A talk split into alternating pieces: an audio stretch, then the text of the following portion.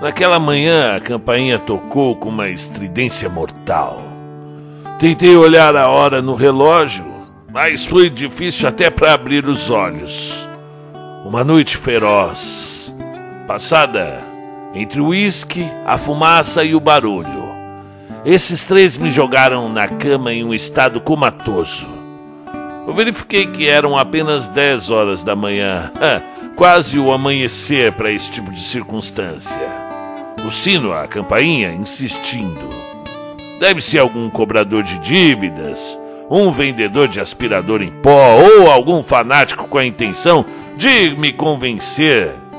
Um pecador inveterado como eu disse a mim mesmo. então dirigi-me à porta.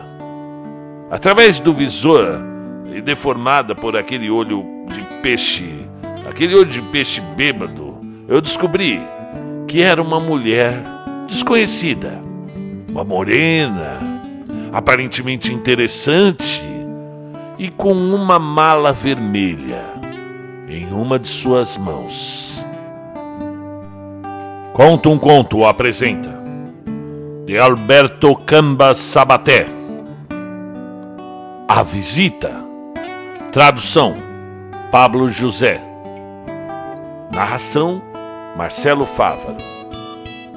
Eu tinha a intenção de não abrir e voltar para a cama, mas uma mulher é uma mulher. Eu encontrei uma beleza daquelas que comovem, dão ternura, dão sentimentos, fofura. Ela sorriu e se aproximou de mim. Beijou-me os lábios suavemente e disse: Já é tarde, não é verdade? Eh, não fique bravo. Você vê? Eu voltei. Eu não respondi nada, absolutamente confuso. Ela passou pela porta e entrou no corredor, olhou para mim novamente e depositou a mala no chão. Abraçou-me gentilmente, com doçura, ternura, descansando a cabeça no meu peito por um momento. Eu tomei a consciência de que eu ainda estava de cueca e, senti uma sensação até de, sei lá, de vergonha. E eu soltei-me do, do, do, abraço dela, tentando reagir. É, é, Perdoe-me. É, eu não, não sei, eu não estou entendendo. Sim, eu imagino, disse ela, mudando sua expressão para tristeza. Você se esqueceu de mim. Você não me reconhece. E era impossível. Eu guardo em minha memória cada um dos passos que tomei junto com as mulheres, com todas elas, mesmo as mais efêmeras. E eu nunca teria cruzado com essa mulher na minha vida. Nunca. É tudo a mesma coisa, disse ela, evitando o meu olhar interrogativo e indo em direção à sala de estar. Nada mudou. Ah, bom, seguia, sentindo-me ridículo, eu seminu desgrenhado, com o rosto destruído pelos estragos da noite, e ela desabou numa poltrona. Estou exausta, exclamou ela com um profundo suspiro. Viajei muito. Como um autômato em silêncio, sentei-me na frente dela. E ali, suas pernas estavam nuas e pude ver que ela não estava usando calcinha alguma. Um vestido fino a abraçou como um amante e suas mãos também me impressionavam. Magras, transparente, gentilmente franzido por um rio celeste, na verdade por rios celestes. Não, é claro que eu nunca teria esquecido. e eu fui assaltado pela dúvida. O que estava acontecendo? Talvez tenha sido uma confusão, talvez era ela uma louca Talvez tenha sido apenas uma brincadeira dos meus amigos, isso pode acontecer. German, ela disse, e todas as conjecturas entraram em colapso. Ela tinha pronunciado o meu nome, German. Eu estou com fome e quero tomar um banho. Devo estar coberta de poeira. E sem mais delongas, levantou-se e começou a tirar suas roupas e o seu vestido voou do seu corpo. Para terminar na poltrona, é, ela tirou os sapatos e com toda a naturalidade. absolutamente nua, com pleno conhecimento da disposição da casa, foi ao banheiro. E nesse ponto eu me convenci de que era, sem dúvida, uma loucura planejada pelos meus amigos. Não poderia ser de outra forma. Ela havia deixado a porta entreaberta e debaixo do chuveiro ela me disse para eu não me preocupar, que ela iria cozinhar minha comida favorita como antes. Olhei para a mala vermelha, abandonada no corredor, e tive a intenção de, de ir até lá e verificar, mas não ousei. Entre resignado e surpreso, esperei que ela saísse do banheiro. E quando ela fez, mal coberta por uma das minhas toalhas, aproximou-se de mim, beijou uma das minhas bochechas e, me levando pela mão, fomos até a cozinha. Com absoluta certeza, ela abriu as portas dos armários e tirou o que precisava. Você parece ter passado uma daquelas noites, German. Eh, não se preocupe. A, partir de agora eu vou controlá-lo para que você possa cuidar de si mesmo um pouco mais.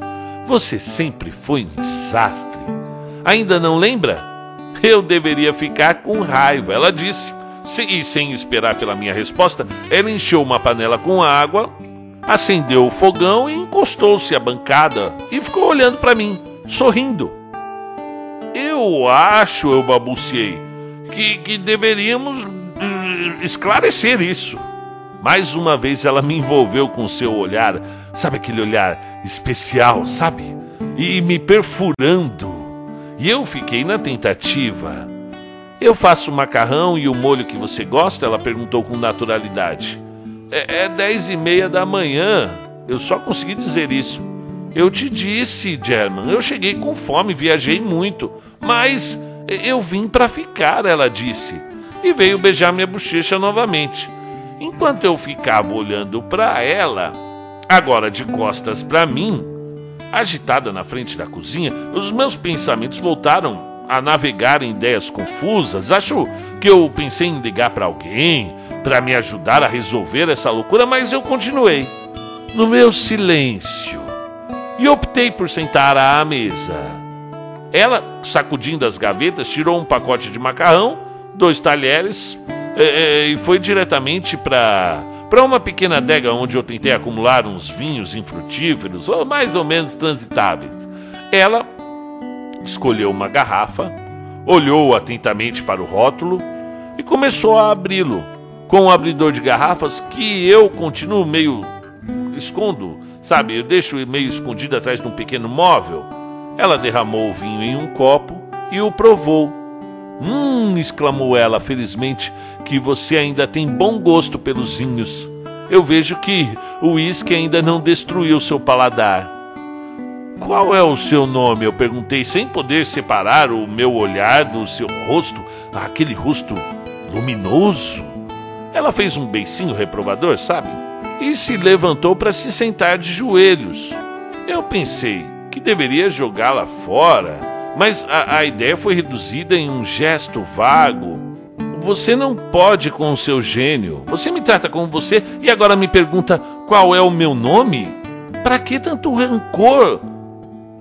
Senti o seu corpo contra o meu naquele momento. Algo brilhou em mim. E eu circulei sua cintura e acariciei os seus braços. E ela, bem, ela fechou os olhos. E eu a beijei. E ela me beijou. Ah, finalmente! exclamou. Eu estava com medo de que você continuasse a me rejeitar que você não pararia de me tratar como uma estranha. É, é, você é, eu murmurei. Não, não siga. Você me machuca desse jeito. E eu fiquei quieto. Comemos a massa e depois, pegando pela minha mão, ela me levou até o, o meu quarto. A cama estava, sabe, bagunçada e o relógio na mesa da cabeceira dizia meio-dia. Eu quero descansar ao seu lado, ela disse, e se derramando da toalha, ela se jogou nua na cama. Ela estava localizada exatamente no buraco que havia sido marcado pelo meu corpo. Deitei ao lado dela e nos abraçamos. Você não vai me esquecer dessa vez, ela sussurrou. Eu, eu pensei de novo. Bem, que nunca havia acordado, que era um sonho pesado e alienante, mas toda vez que eu abria os olhos, ela estava ali, respirando suavemente, exalando um perfume doce, mas não muito penetrante. Um daqueles aromas que você tem que rastrear nos corpos, sempre infalivelmente misturado com o cheiro pessoal. Ela era linda, linda. O seu corpo era, sabe, magro, mas é, ela tinha seios fartos. Mas o que mais me impressionou foi a surpreendente facilidade que ela teve de aderir cobrindo cada espaço, cada ângulo ou buraco meu estava ocupado por suas zonas quentes. Eu entrei nela como se tivesse feito isso toda a minha vida. Sabe, com, com naturalidade, com aquela calma que caracteriza os casais de anos, mas sentindo que algo diferente começou a pulsar em mim. Horas depois ela se levantou para pegar a sua mala. Ela a apoiou na cama enquanto eu assistia alucinado aquele ato de magia, de mágica que acabava de acontecer e que eu não estava interessado em desvendar. Ela abriu do, e do seu interior, do interior da mala, extraiu algumas roupas, muito poucas, sim, é, que ela passou a guardar no meu guarda-roupa. E, e ela ficou naquele dia. E todos aqueles que seguiram. Na mesma noite da sua chegada, corri para ver meus amigos, eh, que, em vez de ficarem surpresos, começaram a rir. E ela começou a arrumar as minhas roupas. Ela sabia todas as minhas preferências sem, sem a necessidade de eu indicá-las. Ela não falava demais. Só às vezes contava fatos ou circunstâncias que, segundo ela, vivíamos juntos. Eu Fiquei surpreso com o conhecimento que ela tinha das histórias da minha infância ou da minha família. Várias vezes eu tentei quebrar o mistério, tentando, sei lá, confessar algo que ela queria ouvir, a sua origem, o motivo da sua visita, mas ela me neutralizou, sorrindo, indulgentemente, como se estivesse lidando com uma criança é isso, como se eu fosse uma criança. Ela não saiu muito fora de casa e não tinha mais pertences do que os que trouxera na sua mala vermelha, mas conseguiu fazer presentes extravagantes para mim. Ela não me pediu dinheiro e eu assumi que ela tinha uma quantia respeitável que lhe permitia essas licenças, garrafas de vinho também começaram a aparecer na adega, todas de muito boa qualidade, percebi rapidamente que havia desenvolvido uma feroz dependência dela, do seu corpo, sabe, da sua presença luminosa. Eu ansiava por chegar em casa para segurá-la em meus braços, afundar na carne o dos seus lábios, na umidade da sua barriga. Senti que ela em minhas mãos. Estava fazendo barro, argila, um gesso, um lodo, até e até uma migalha de pão transformada em espuma. Os meus amigos nunca acreditaram em mim. Sempre pensaram que era uma fábula criada pela minha imaginação para justificar a sua presença. Eles até arriscaram que era que era um misterioso artifício que eu tinha lucubrado para justificar o abandono do meu do meu solteirão pertinente. Ela os conhecia um por um, sem nunca tê-los visto. Eu me entreguei a esse universo de irracionalidade, a sua invasão amorosa. Eu não me importava mais em descobrir quem ela era ou como ela havia entrado na minha vida. Nada interessou apenas a sua presença, consagrada a mim. Seu personagem era surpreendente. Ela tinha a palavra certa e o gesto certo para cada momento. Apenas algumas vezes, muito raramente, ela foi pega por um ar de melancolia, Mas é, ela me abraçou e com uma, com uma risada musical disse que a tristeza era o produto do seu amor e a culpa que a arrastou em sua alma por ter me abandonado.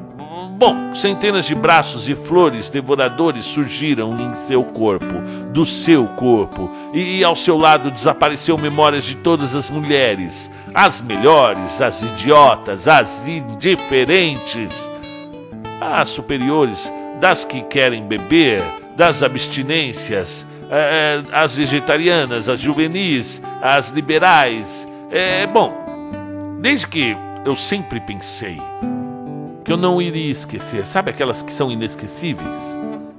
Desapareceram da minha memória e redescobri com ela de que existiram o pôr do sol mais doce e a noite mais absoluta.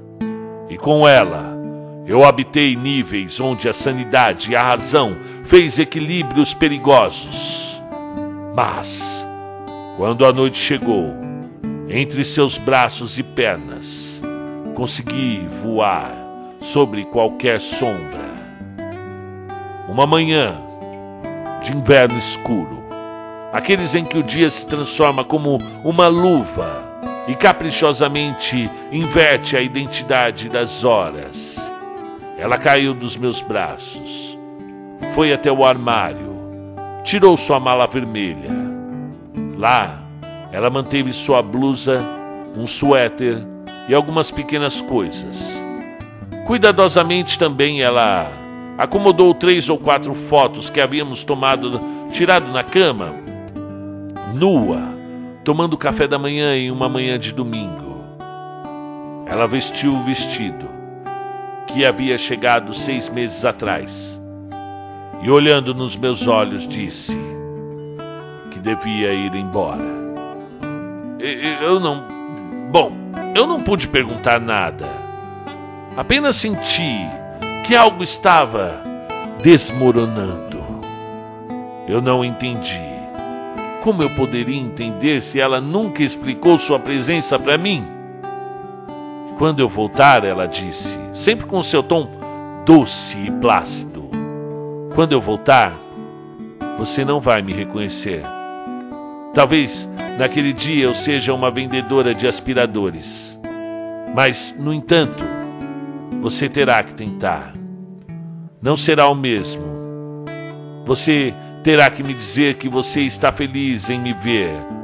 Você vai me censurar, vai me reprovar que eu tomei um longo tempo. Você vai me dizer que eu sou o seu único amor. E você vai ter que me convencer, como eu fiz com você, me chamar pelo meu nome, me amar, conhecer até o mais íntimo dos meus gostos e preparar a minha comida favorita, porque eu vou ter esquecido tudo. Não sabendo que força estava me guiando, acompanhei-a até a porta, porque percebi que de repente ela não reconheceu o caminho para minha entrada, para a entrada de casa.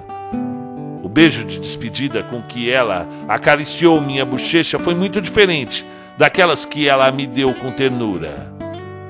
Uma vez na rua, ela colocou sua mala vermelha na calçada e parou um transeunte para perguntar onde ela estava.